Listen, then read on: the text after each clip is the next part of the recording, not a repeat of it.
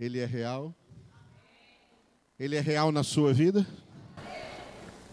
Se não fosse, é, você é a pessoa mais triste do universo. E se for, você é a mais alegre do universo. Eu fico olhando vocês cantarem com uma cara tão séria, vocês a pessoa mais séria que vai existir no céu. A alegria do Senhor é a nossa força. Aleluia. Vocês olham para mim assim, com essa cara de, bar, de, de brabo, e essa barba aqui, e a pregação forte que eu faço aqui. Pensa que eu sou um cara triste? Eu me sinto a pessoa mais alegre do universo por causa do Senhor Jesus. Aleluia. Apocalipse capítulo 19. Hoje é o dia de lermos este capítulo em nome de Jesus. Este capítulo, só para nos posicionar, porque não vamos pregar sobre ele, mas vamos lê-lo, mas eu posiciono vocês dentro da leitura do livro. Esse capítulo encerra o grande texto, o maior texto do Apocalipse, que vai do capítulo 6 até o capítulo 19, falando da grande tribulação. Os sete anos de grande tribulação que estão profetizados para se cumprirem sobre a face da terra e o final desses sete anos será com a grande tribulação. Com a grande, ah, desculpa, com a grande guerra do Armagedon. O final da grande tribulação. E no final da grande tribulação, Jesus voltará montado num cavalo branco. Todo olho da terra o verá e se estremecerão diante da sua presença. Porque a primeira vinda de Jesus foi como Salvador, mas agora na segunda vinda ele virá como justo juiz. Aleluia? Justo juiz. Na primeira vinda, ele veio como o Cordeiro de Deus que tira o pecado do mundo, mas na segunda vinda ele virá como o leão da tribo de Judá, que com o seu rugido se espantarão todos os ímpios da terra. Vão ouvir o rugido de Jesus, o juízo de Cristo sobre todos quantos não creram no seu nome, não obedeceram a sua palavra. É assim que termina a grande tribulação, com a grande guerra do Armagedon. E nessa guerra do Armagedon vai se cumprir na terra tá, um juízo universal. O primeiro juízo universal foi pela água, a água do dilúvio, na, na época de Noé. E o juízo universal no final da grande tribulação, na guerra do Armagedon, será não pela água, mas pelo fogo fogo do juízo e condenação de Deus. Essa terra toda passará por esse fogo, será queimada, purificada pelo fogo, para que depois então haja mil anos de paz, o reino milenar de Cristo, que será profetizado aí no capítulo 20, que nós vamos ler amanhã, pela graça do Senhor. Então hoje vamos ler o 19, o capítulo de número 19. Eu começo com os ímpares e vocês me ajudam com os pares. Depois destas coisas, ouvi no céu uma grande voz de numerosa multidão dizendo: Aleluia! A salvação e a glória e o poder são do nosso Deus.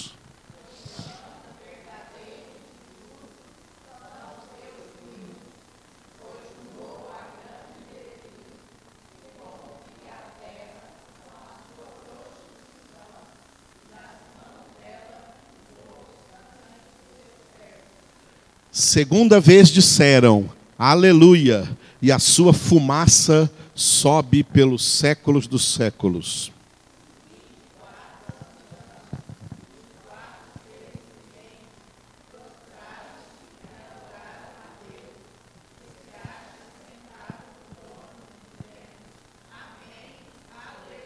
saiu uma voz do trono exclamando: Dai louvores ao nosso Deus, todos os seus servos, os que o temeis, os pequenos e os grandes.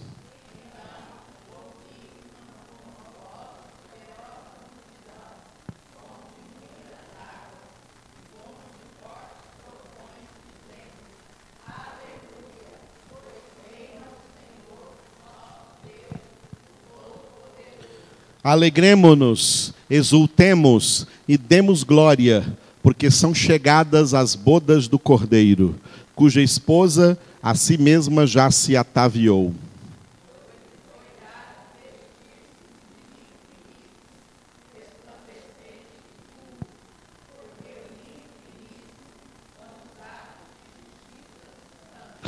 Então me falou o anjo: escreve Bem-aventurados aqueles que são chamados à ceia das bodas do Cordeiro.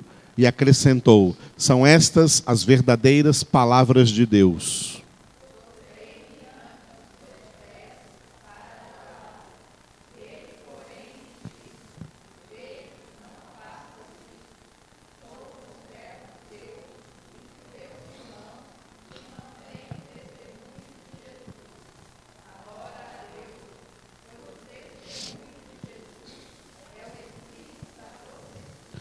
Vi o céu aberto e eis um cavalo branco. O seu cavaleiro se chama Fiel e Verdadeiro, e julga e peleja com justiça.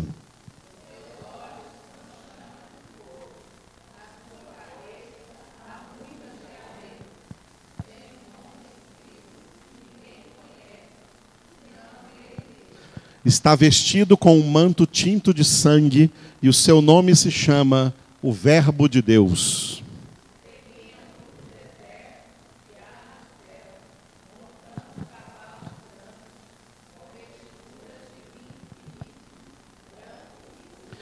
Sai da sua boca uma espada afiada, para com ela ferir as nações, e ele mesmo as regerá com cetro de ferro, e pessoalmente pisa o lagar do vinho do furor da ira do Deus Todo-Poderoso.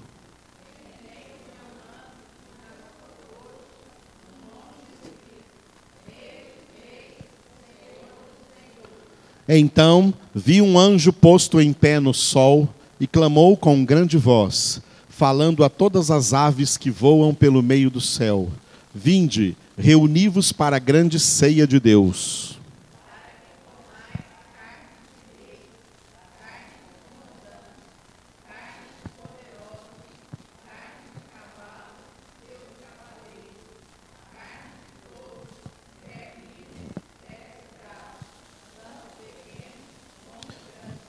E vi a besta e os reis da terra com os seus exércitos congregados para pelejarem contra aquele que estava montado no cavalo e contra o seu exército.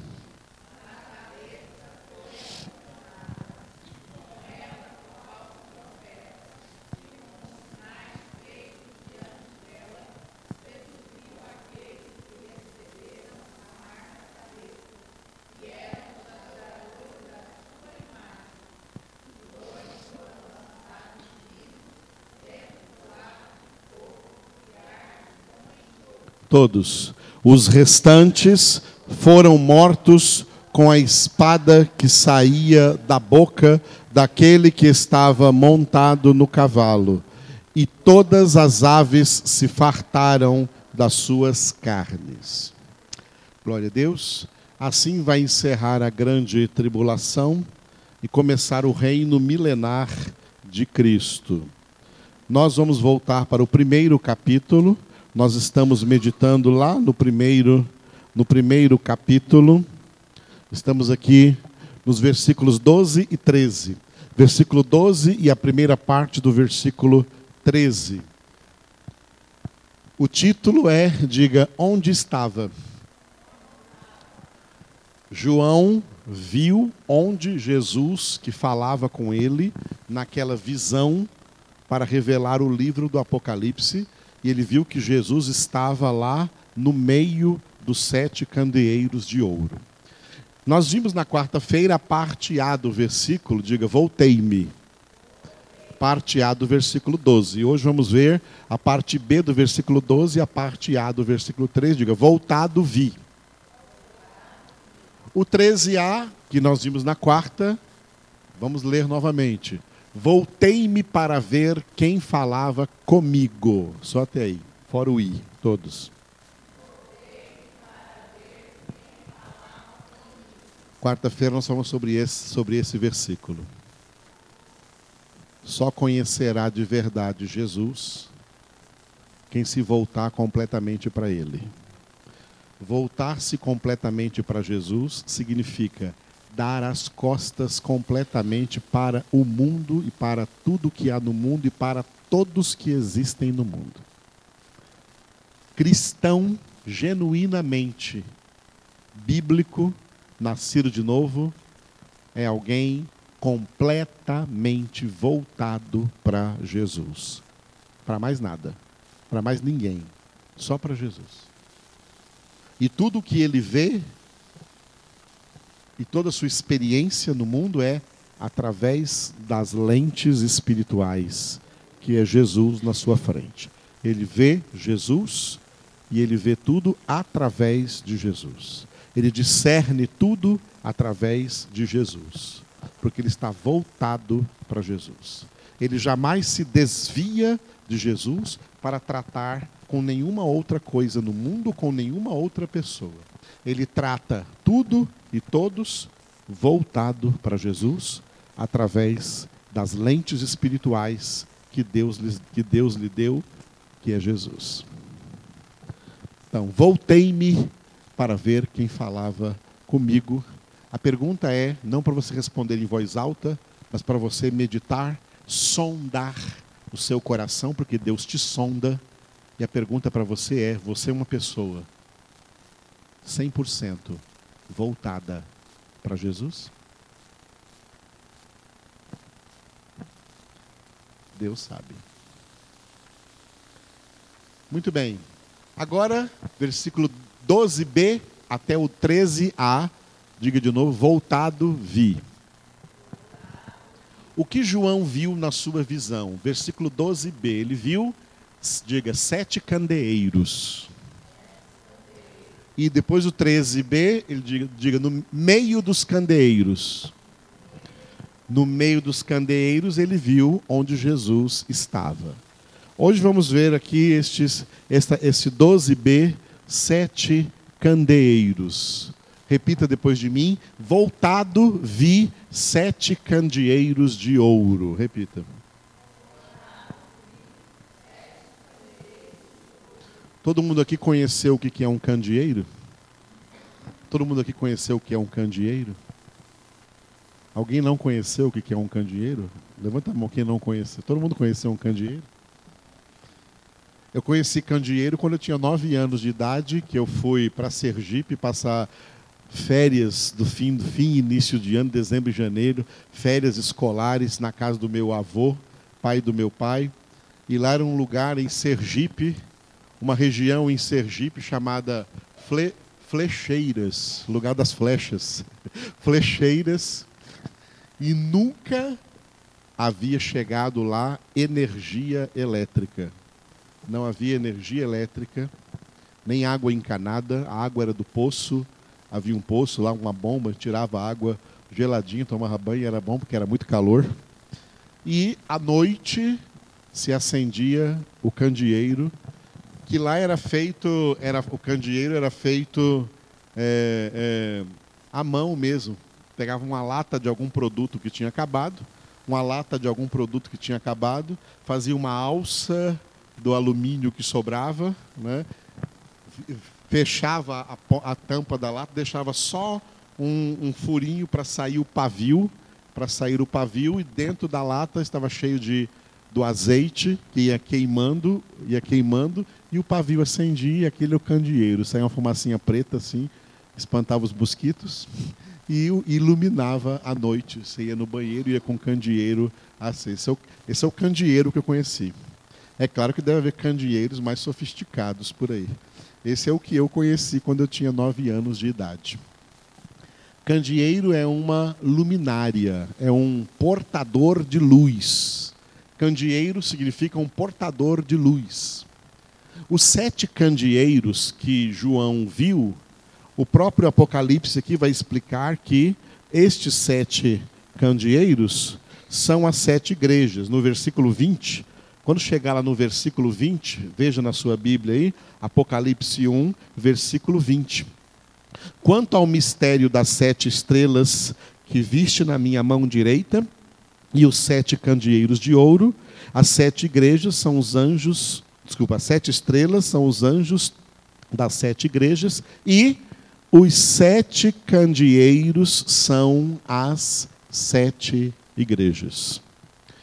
Os sete candeeiros de ouro que João viu na sua visão apocalíptica, tá? os sete candeeiros que João viu, eles representam a igreja de Cristo, a igreja do Senhor, a igreja do Senhor Jesus Cristo na face da terra.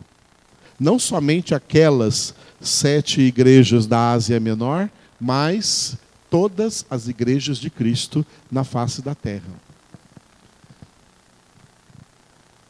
Igreja cristã, igreja evangélica, foi instituída por Jesus para ser portadora de luz. Portadora de luz na terra.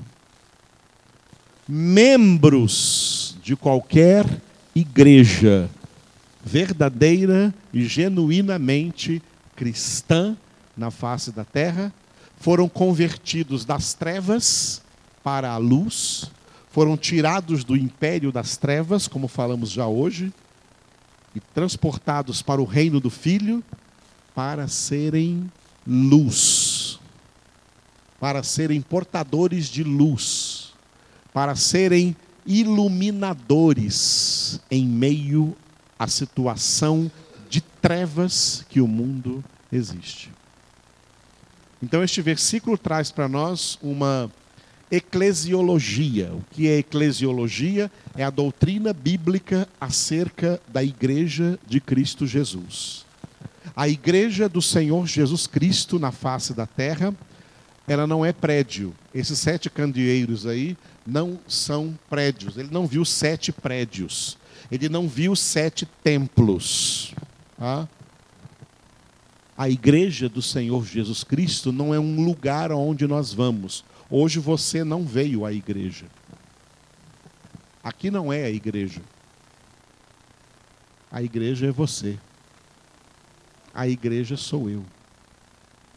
A igreja são as pessoas que se reúnem para congregar porque tem essa ordem da parte do Senhor, que disse: onde dois ou três estiverem reunidos em meu nome, eu estou aí no meio deles. Quando João viu as igrejas em forma de sete candeeiros, ele não estava vendo prédios, ele não estava vendo placas denominacionais, ele estava vendo pessoas humanas salvas pela graça, salvas em Cristo Jesus, batizadas por Cristo Jesus, batizadas com o Espírito Santo, que vivem em fidelidade a Deus, vivem em santificação, vivem meditando de dia e de noite na palavra de Deus e vivem esforçando-se ao máximo para colocar em prática, para obedecer toda a palavra de Deus, porque é assim que eles serão portadores de luz, serão verdadeiros candeeiros. A religiosidade criou paradigmas na cabeça das pessoas. Paradigmas que são doutrinas erradas que as pessoas acreditam nisso e firmam sua fé nisso e está errado. Um dos paradigmas que a religiosidade criou é que igreja é um lugar aonde você vai. Igreja não é um lugar onde você vai. Igreja é você. Se você é membro do corpo de Cristo.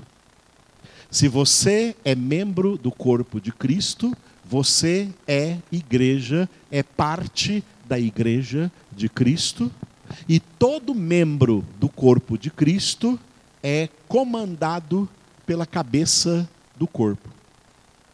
Todo o seu corpo é comandado pelo cérebro, é comandado pela cabeça. Jesus Cristo é a cabeça da igreja. Nós somos o seu corpo. Nós somos os seus membros. Tá? Somos os seus membros, somos o seu corpo. Nenhum membro do corpo tem ideia própria, tem pensamento próprio. Eu vejo muitos crentes por aí com ideia própria, com pensamentos próprios. Não. Nós não temos direito a ter pensamento próprio. O nosso pensamento tem que ser o mesmo de Cristo. Porque nós não somos a cabeça, nós somos membros do corpo. Nós somos igreja, nós somos o corpo. A igreja não pensa, porque o corpo não pensa. Quem pensa é a cabeça. Quem pensa é Cristo. E os membros do corpo obedecem o que Cristo pensa. Obedecem o que o cérebro comanda. Quem comanda é Jesus. E é por isso que se torna bem claro o discernimento para sabermos quem é verdadeiro crente e quem é falso crente. É muito simples. O verdadeiro crente obedece Jesus, porque a cabeça dele é Jesus. Ele é a igreja de Cristo Jesus. O falso crente é aquele que não é igreja, porque ele não obedece à cabeça. Se ele não obedece à cabeça, é porque ele não é um membro do corpo, então ele não é igreja. Ele tem uma cabeça própria, que geralmente eu gosto de chamar carinhosamente de cabeça de bagre. Ele tem uma cabeça própria, ou seja, ele manda em si mesmo. Não é Cristo que manda nele. Por que, que nós chamamos Jesus de Senhor? Porque o significado da palavra Senhor é aquele que manda é aquele que ordena. Quem tem um senhor, não é ele que manda, é o senhor que manda nele. E é por isso que Jesus disse, falando de falsos crentes: nem todo que fica por aí me dizendo Senhor, Senhor, entrará no reino dos céus, não. É aquele que faz a vontade do meu Pai que está no céu. Ou seja, aquele que obedece. Fazer a vontade do Pai é obedecer o Pai, é obedecer a palavra do Pai, é obedecer o Verbo de Deus, como lemos hoje em Apocalipse 19. Esse é um dos nomes de Jesus. O seu nome é o Verbo de Deus, o seu nome é a palavra de Deus, é aquele que obedece a palavra de Deus. Falsos crentes ouvem a palavra de Deus, mas não praticam, porque eles por exemplo, vem aqui, ouve a palavra de Deus e quando sai daqui, ah, não, acho que isso não é palavra de Deus, não, acho que isso é palavra do Edivaldo. Eu vou fazer o que eu acho que é certo e não o que pregou aí. Aí não pratica a palavra de Deus, e aí Jesus diz que ele está construindo, é um homem insensato construindo a sua casa sobre areia, e grande será a sua ruína, porque essa pessoa vai para a condenação tanto quanto todos os ímpios porque foi um falso crente a vida toda. Jesus disse que o verdadeiro crente é aquele que ouve essas minhas palavras e as pratica e as obedece. Então ele é semelhante a um homem prudente que edificou a sua casa sobre a rocha. Se tornará uma pessoa inabalável, não vai cair jamais. Venha o que vier contra essa pessoa, ela não vai cair jamais, porque tem uma vida espiritual inabalável, firmada, edificada sobre a rocha que é a palavra de Deus. O que firma você na rocha é praticar a palavra de Deus. Existe uma distância que você tem que percorrer entre receber a palavra e praticar a palavra. Falsos crentes recebem a palavra, não praticam porque eles querem bater o pé e resistir à palavra para dizer que quem manda neles é eles, que a cabeça deles é eles e não Cristo e não a palavra grande será a ruína deles.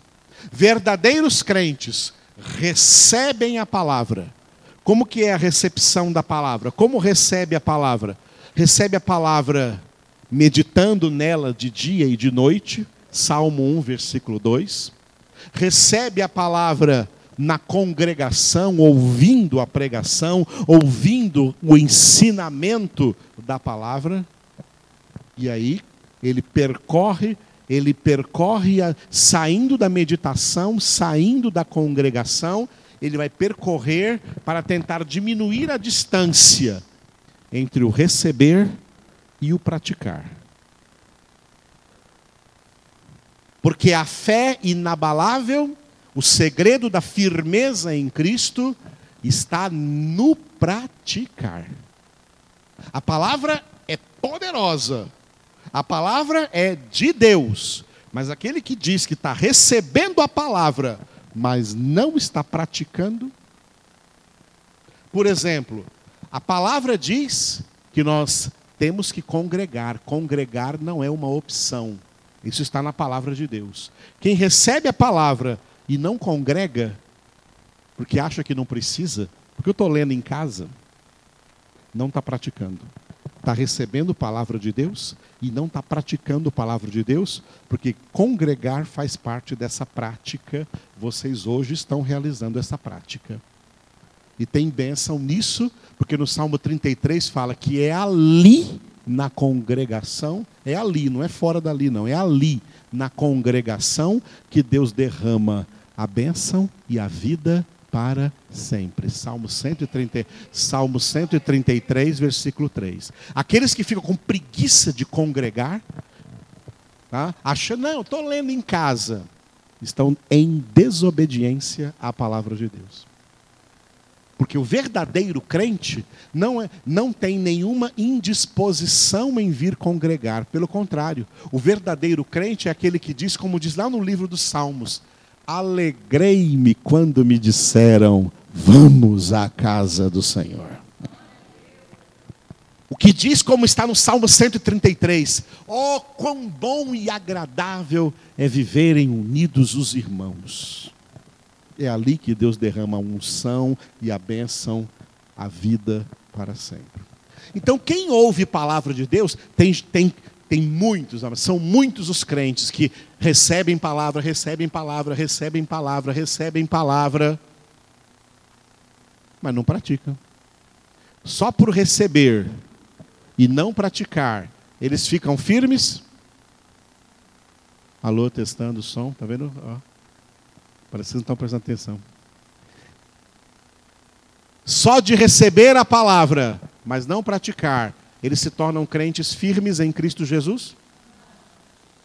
Pode dizer mais forte. N-A-O-Tio? Não. De forma alguma. Se tornam joguetes nas mãos do diabo. É por causa deles que o nome de Deus é blasfemado, eles dão contra-testemunho de Cristo, porque todo mundo sabe que eles são evangélicos, que eles são protestantes, que eles são cristãos. Mas olha o jeito que eles vivem vivem de maneira contrária à palavra que têm recebido. A igreja foi instituída para ser portadora de luz. E só vai ser luz quem recebe e pratica. Quem recebe e pratica. Quem recebe e pratica. É o Edivaldo que está dizendo isso? Jesus Cristo, Filho de Deus, que disse isso. Quem ouve essas minhas palavras e as pratica, é que terá firmado a sua vida sobre a rocha e se torna inabalável. E essa pessoa, um verdadeiro crente, se torna portador de luz, porque ele não é a sua própria cabeça. Ele é membro do corpo de Cristo, a cabeça é Cristo. Ele não age conforme a sua cabeça, age conforme Cristo mandou agir. Ele não pensa conforme a sua cabeça, ele pensa como Cristo pensa. Tem a mente de Cristo, a palavra de Deus na sua mente.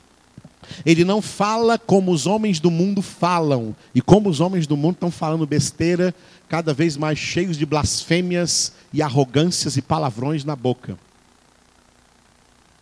Estava conversando com alguém esses dias, falando assim: olha, está impossível assistir qualquer filme que passa, porque é, um, é dez palavrões por segundo que eles falam nos filmes. Eu estou parando de ver filme porque é só só falam asneiras, só falam palavrões. O que, que é isso?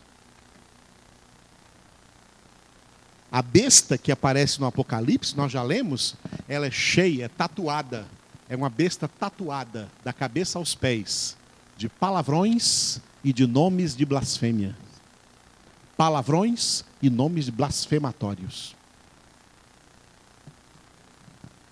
Quem é de Deus, fala a palavra de Deus, que já encheu o seu coração. Ao receber a palavra, a palavra enche o coração, para que depois a boca fale do que o coração está cheio. Jesus disse: haveremos de prestar contas de toda palavra torpe que sair da nossa boca. E nas epístolas está escrito: não saia da vossa boca nenhuma palavra torpe, mas somente a que for boa para edificação e que traga proveito aos que a ouvirem. Então João viu sete candeeiros representando as igrejas de Cristo, as igrejas de Deus na face da terra. Esta instituição chamada igreja foi instituída por Deus para serem candeeiros, portadores, portadores de luz. Por que, que os candeeiros são de ouro? Porque o ouro representa santidade. Ouro representa santidade. A santidade de Deus representada aí por, esse, por essa pedra preciosa, por esse metal precioso, pelo ouro. Tá?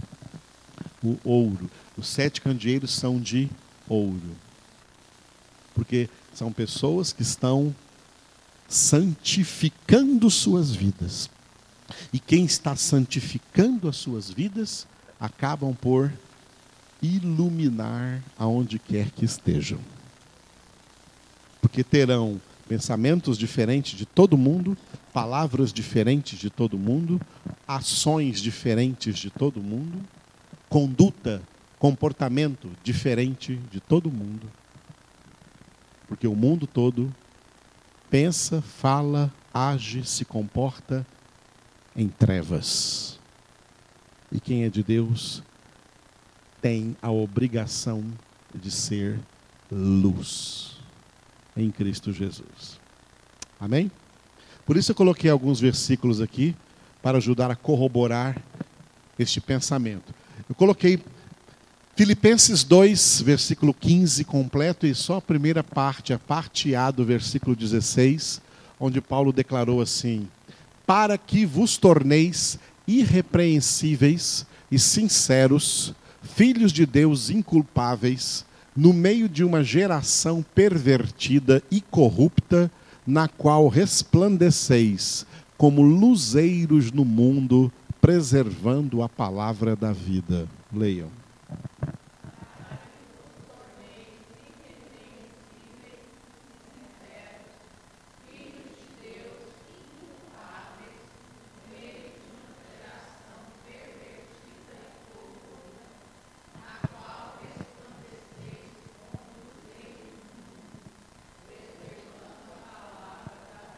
O que eu coloquei de vermelho, repita, luzeiros no mundo.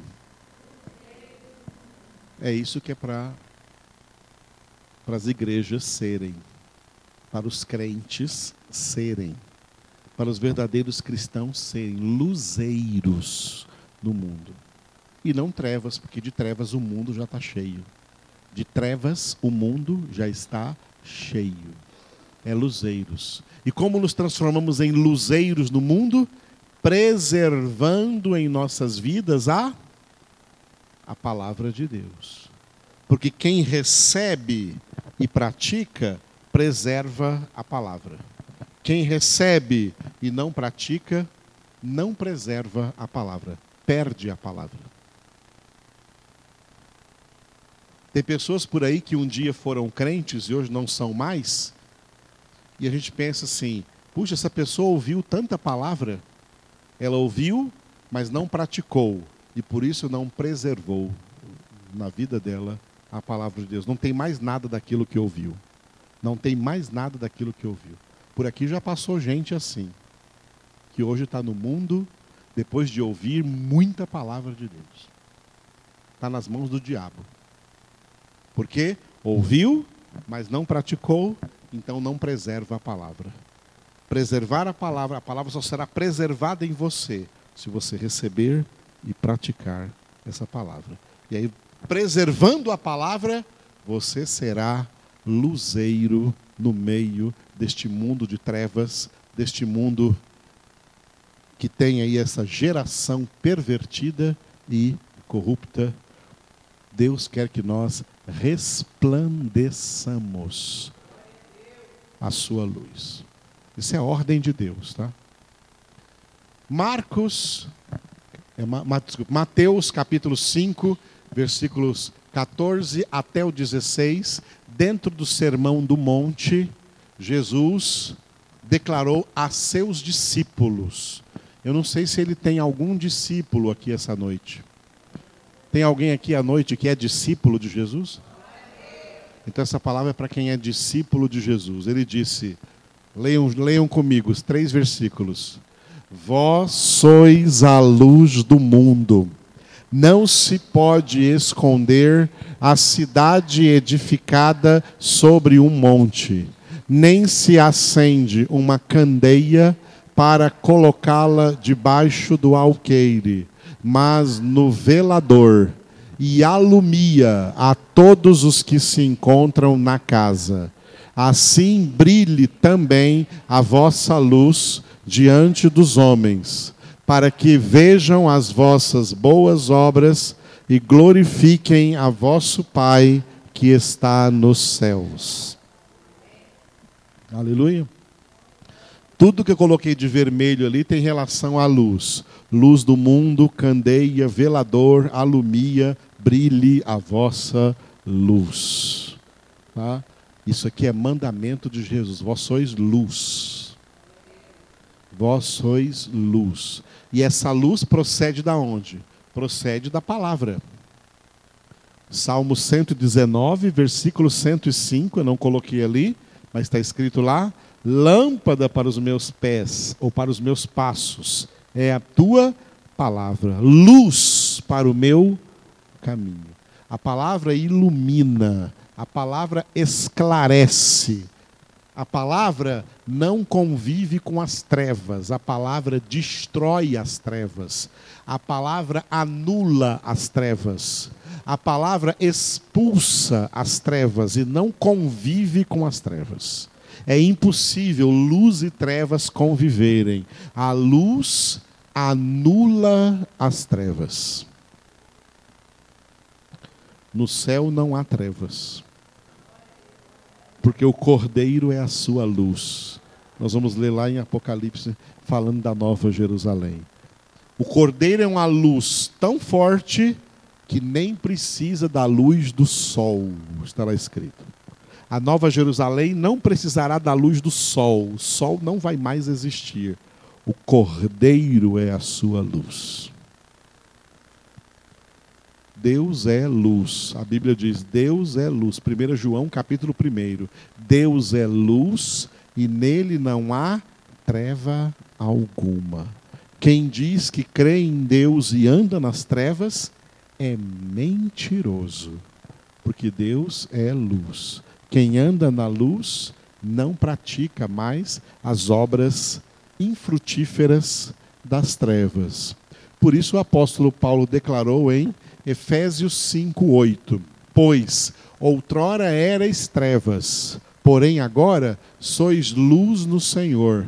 Andai como filhos da luz. Repita.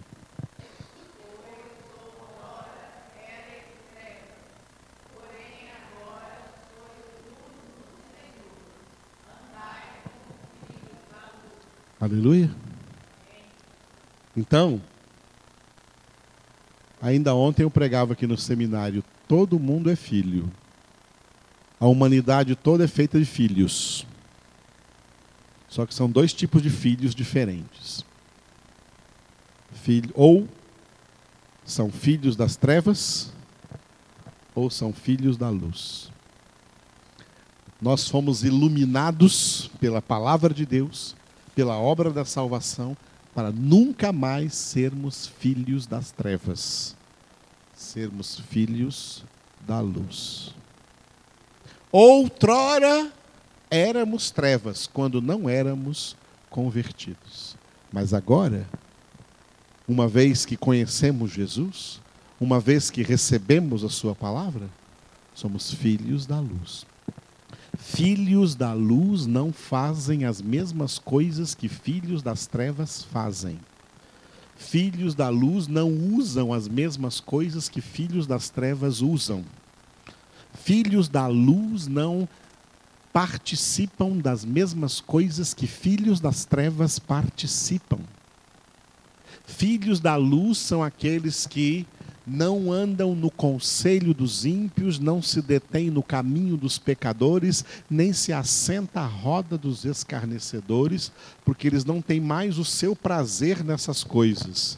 O seu prazer está na lei do Senhor e nela eles meditam de dia e de noite. Por isso o Senhor os transforma em árvores plantadas junto à corrente das águas, que dá fruto na época própria, cuja folhagem não murcha e tudo quanto faz prosperará. Somos da luz e não mais das trevas.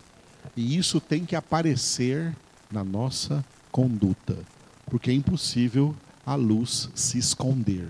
É impossível a luz não aparecer.